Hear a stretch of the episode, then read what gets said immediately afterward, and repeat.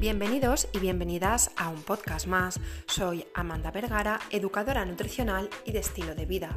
En el podcast de hoy vamos a hablar respecto a cómo congelar y descongelar de forma adecuada aquellos productos, alimentos o platos que necesitemos conservar con este método. ¿Preparados? ¿Preparadas? Empezamos. Antes de centrarnos en cómo realizar un buen proceso de congelado y descongelado, veamos qué beneficios entraña esto para nuestra salud y nuestro día a día. Uno de ellos es que es una buena forma de conservar los alimentos, productos, platos. De hecho, se considera que es la forma más fácil, eficiente, económica, sencilla y rápida de conservar en casa eh, aquellos eh, productos, platos, alimentos que sean necesarios. En la industria alimentaria hay muchos métodos de conservación para evitar que el alimento eh, perezca o se haga mal o, empeore su calidad. ¿no? Pero en casa la forma más sencilla, rápida y beneficiosa es utilizar nuestros congeladores para, para esto. de esta forma nos facilitamos la vida y nos posibilita tener una alimentación saludable.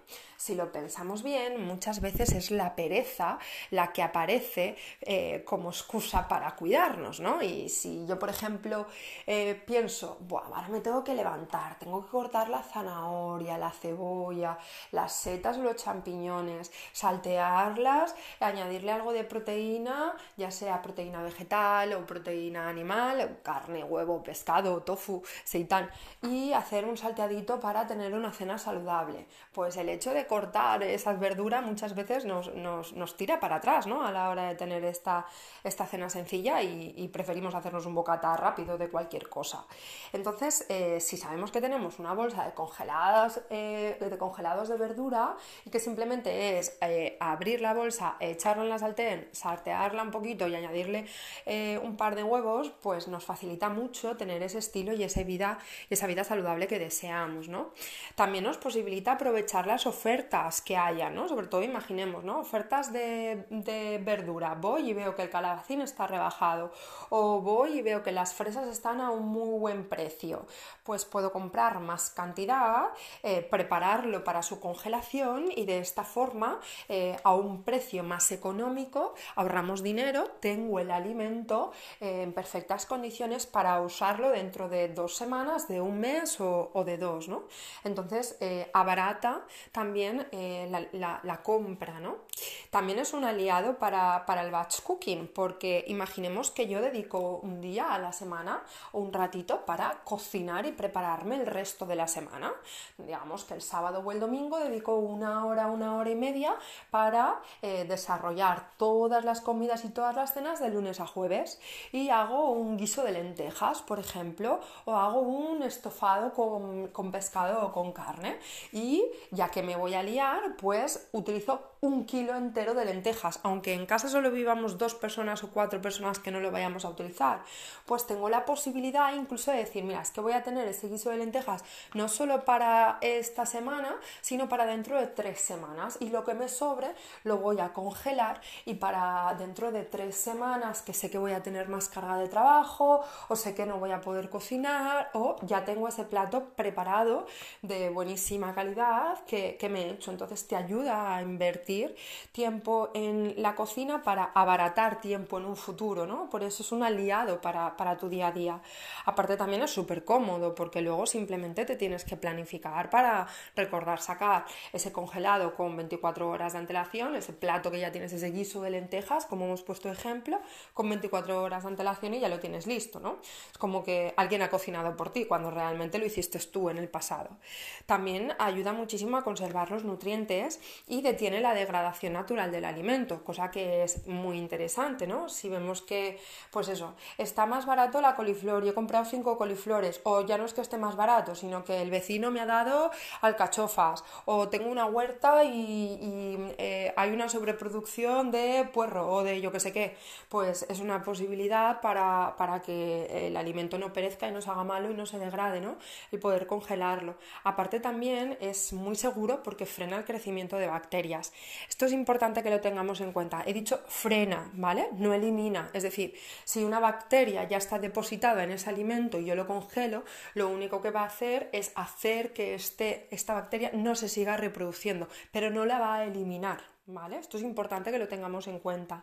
Em, aparte también pues, nos ayuda mucho a conservar esa frescura del alimento, ¿no? Y es bastante eh, universal porque se puede congelar casi todo y una cosa muy guay también es que podemos recurrir a alimentos de temporada durante todo el año, ¿no?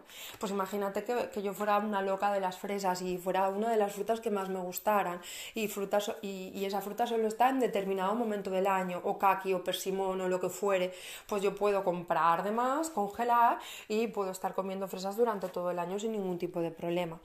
Y un punto también a resaltar como beneficio es que eh, reducen los desperdicios de alimentos en casa, ¿no? Es decir, eh, contribuyen a que no se tire tanta comida. Esto es algo que para mí es imprescindible, eh, porque tirar comida es tirar dinero, pero también es tener poca consideración con aquellas personas que no pueden, que no pueden comer en su día a día, ¿no?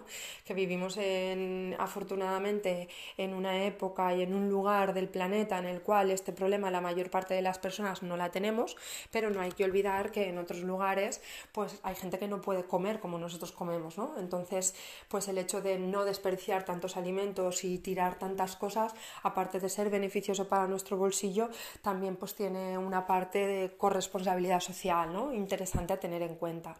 Visto todo esto, Vamos a ver a continuación cuáles serían las normas a tener en cuenta para congelar y descongelar de forma adecuada. El primer punto interesante para congelar adecuadamente sería eh, tener en buen estado nuestro congelador, ¿no? Es decir, que nuestro congelador esté limpio y sin hielo en la puerta o en las paredes, que esté ordenado, eh, que sepamos dónde va a estar cada cosa congelada para que luego no nos volvamos locos o locas. Entonces, el primer consejo, si te interesa aplicar un buen congelado, es que desde ya, hoy mismo, nada más termines de escuchar escuchar el podcast, abras tu congelador y veas aquellas cosas que las tienes ahí desde hace, eh, en la época o en la era de los dinosaurios, ¿sabes? Que la tienes ahí como tres o cuatro años ya congelados en el fondo del congelador, que empezó una momia ahí catapultada.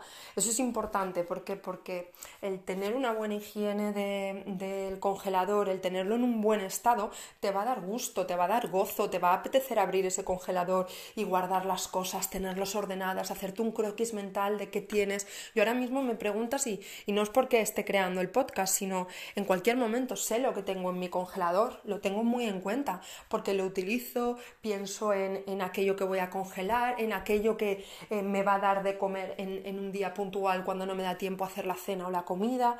Entonces es algo muy, muy, muy importante tener cuidado el estado de nuestro, de nuestro congelador, ¿no? Gente que se compra un congelador de cuatro estrellas, que tiene una congelación de a menos de 30 grados, eh, ¿sabes? Cuando los normales a lo mejor en casa son los de 3 estrellas, de menos de 18 grados. No digo que un 4 estrellas no sea importante o no mole tenerlo en casa, pero sí que es cierto que si tenemos un buen congelador, pero no hacemos un buen uso del congelador o no está en el mejor estado posible, pues no nos sirve de mucho, ¿no?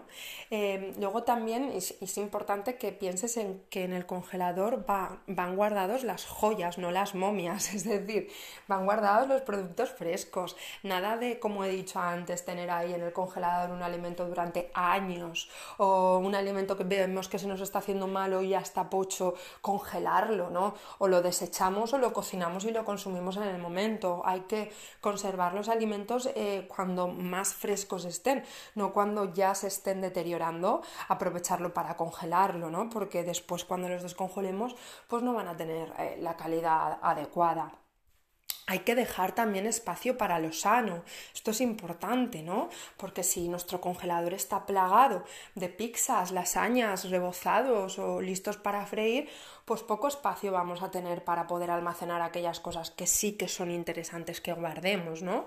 Entonces es importante que haya ese espacio que para lo sano, ¿no? Que el congelador invite a que lo abras y haya espacio para guardar aquellas cosas que sean beneficiosas para ti. Entonces, de esta forma, pues oye, cocinas un plato en casa, te sobra, no te va a apetecer comer más esa semana, o yo qué sé, te vienes arriba, piensas que eres arguiñano, eh, o que puedes alimentar a todo tu edificio a toda tu calle entera y cocinas pues a la una barbaridad de comida, ¿no? Pues mm, es importante que toda esta comida pues no te la comas de golpe si está por encima de lo que tú necesitas. Entonces, pues un plato cocinado en casa, un guiso de garbanzos, un pisto de verduras, un estofado de pescado o carne, o incluso verduras eh, o frutas que puedas comprar ya congeladas, ultra congeladas del supermercado, ¿no? Tiene que tener el congelador un espacio para albergar todo esto. Eh, importantísimo también que congeles las raciones que vayas a comer, nada de congelar en bloque, porque una vez congeles y descongeles, no lo vas a volver a poder congelar. Entonces, si tú compras eh, un kilo de pechugas, y congelas un kilo de pechugas y vives dos personas o incluso cuatro personas, ¿vale? Pues a no ser que necesites comer más pechuga que Arnold Schwarzenegger, pues lo ideal sería que tú congelaras la pechuga de forma independiente, es decir, que congeles en raciones de consumo, ¿no? Pues si yo me tomo una pechuga cada vez que tomo pechuga, pues y vivo solo o sola, pues voy a congelar una pechuga.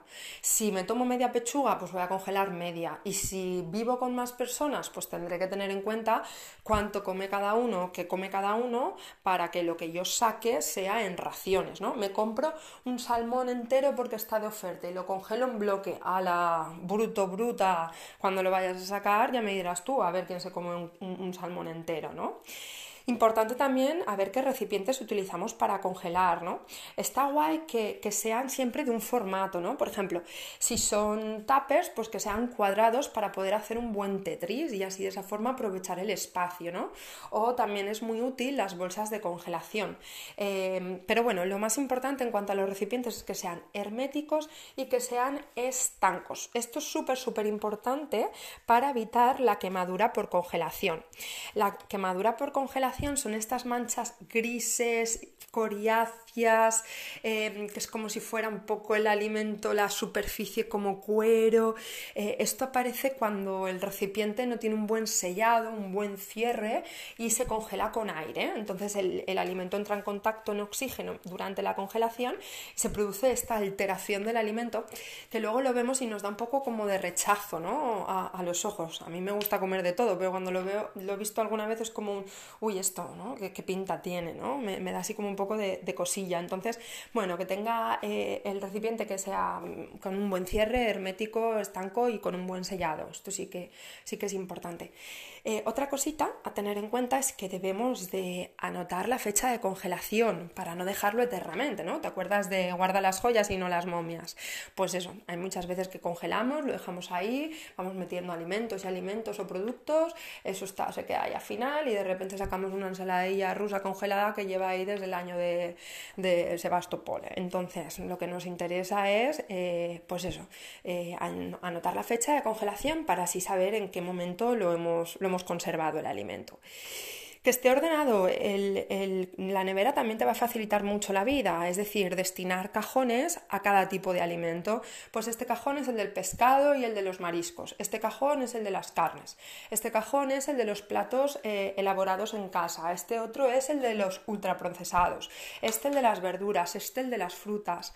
Va a ser interesante porque cuando abras el congelador, lo interesante es que tú lo abras y lo cierres lo más rápido posible para evitar que se pierda el frío. Entonces, si tú ya sabes a lo que vas y sabes en qué cajón destinas cada cosa, va a ser abrir, coger, cerrar. Menos de 5 o 10 segundos ya lo tienes. Si no lo abres y es como uno, uy, ¿dónde tengo? O ¿dónde guardé la dorada? ¿Y dónde guardé las chuletas? ¿Y dónde está? Y te vuelves loco, loca y al final no sabes ni, ni, dónde tienes que buscar cada cosa, ¿no? Em, a considerar que mucha gente esto le hace un error. Termino de realizar la comida, lo pongo en un tupper y lo congelo y el tupper está ardiendo. No, por favor, hay que dejar los alimentos, platos que se enfríen antes de congelarlos. Se recomienda una hora mínimo de enfriamiento desde que se ha terminado de cocinar a eh, congelarlos, ¿vale? Y al contrario pasaría, por ejemplo, con los alimentos que ya compres congelados eh, o ultra congelados normalmente en el supermercado, ¿no? Pues me voy al supermercado y si sé que voy a comprar ultra congelados, me llevo una bolsa térmica para intentar evitar la cadena de frío. Y nada más llegue a casa, da igual que me esté eh, llamando el rey o la reina, da igual que me esté miccionando, nada más llegar a casa yo cojo directamente y lo primero que tengo que hacer es guardar estos alimentos ultra congelados en el congelador. Eh, aunque alguien se haya eh, roto la crisma en tu casa, da igual, tú no, tú a guardar en el congelador los alimentos ultra congelados. Fuera broma, importante, ¿no? Evitar que se corte la cadena de frío. Eso es interesante. Em, resalto un punto que es muy importante, que hay gente que, esto lo hace bastante mal, incrementa el riesgo del desarrollo de bacterias y disminuye la seguridad del consumo de los alimentos. No volver a congelar un alimento descongelado. Descongelo una lasaña, me sobra un trozo que tengo que hacer, se la regalo al vecino, se la llevo a mis padres. fíjate, ¿eh? fíjate, la tiro a la basura Mira, que, no soy nada partidaria, hemos dicho antes, de tirar comida a, a, la basura, ¿no? Pero no se puede volver a congelar un alimento que se ha descongelado. Esto es impepinable, ¿vale? Y luego, como última cosita, pues saber cuánto tiempo puedo tener un alimento congelado, ¿no? En general se habla de que, a nivel genérico, ¿eh? no más de seis meses tener un alimento congelado, ¿no? Pero sí que es cierto que va a modificarse en base a qué tipo de alimento es. Por ejemplo, si es fruta y verdura, pues entre 8 y 12 meses puede estar sin ningún tipo de problema. Utilizo de nuevo las fresas, se nota que me gustan, ¿eh? Me apetece comer fresas todo el año, ¿qué puedo hacer? Ay, pues las congelo y ya tengo para todo el año. ¿Vale? La carne se aconseja, depende del tipo que sea y demás, de 6 a 9 meses, excepto por ejemplo la carne picada, que se aconseja pues no tenerla si la has picado en casa, incluso consumo inmediato, no se aconseja mucho congelarla y si se congela muy poquito tiempo. El pescado blanco de 4 a 8 meses, sin embargo el azul puede estar de 2 a 3 meses, un poquito menos, los mariscos de 3 a 6 meses y los guisos caseros pues de entre 3 a 6 meses perfectamente, ¿vale? No menos importante, el proceso de descongelado. Eh, se debe descongelar en la nevera. Nada de hacer como hacía mi madre en algún momento de, ay, que van a venir no sé quién, o ay, eh, que no tengo comida preparada, son las 9 de la mañana, lo saco y lo dejo en la encimera. Digo mi madre, pero no, no, no solo ella, ¿eh? yo también esto lo he hecho y muchas personas lo podemos hacer en nuestro día a día. Y esto es un error a la hora de que el alimento sea seguro en cuanto a su ingesta. Entonces, hay que descongelarlo en la nevera, sacarlo entre 12 y 24 previo a su consumo. El proceso sería del congelador a la nevera, de la nevera a la encimera, de la encimera al plato, del plato al estómago, ¿vale? Esa sería un poco la línea.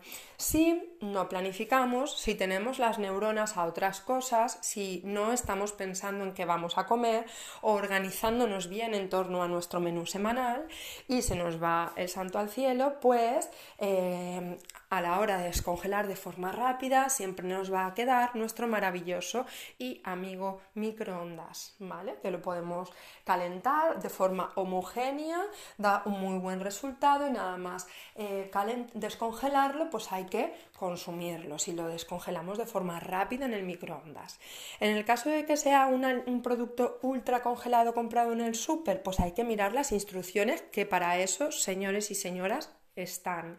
Entonces tendremos que mirar qué consejo descongelado nos da, ¿no? Pues, por ejemplo, la verdura normalmente puede cocinarse sin descongelarse, ¿vale? Pero depende de qué producto, pues de una forma u otra.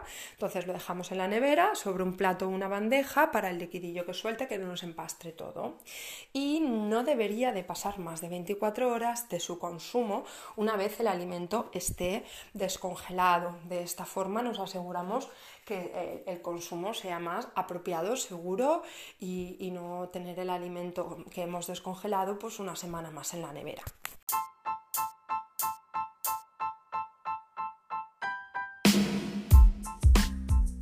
Deseo que este podcast te haya ayudado a conocer cómo puedes beneficiarte del proceso de congelado como método de conservación de aquellos alimentos, productos y platos que los necesiten. También que puedas aplicar de forma correcta tanto el proceso de, congelado como de descongelado y que compartas este podcast con aquellas personas a las que consideres que le puede interesar eh, escucharlo. Nos vemos la semana que viene con nuevos episodios.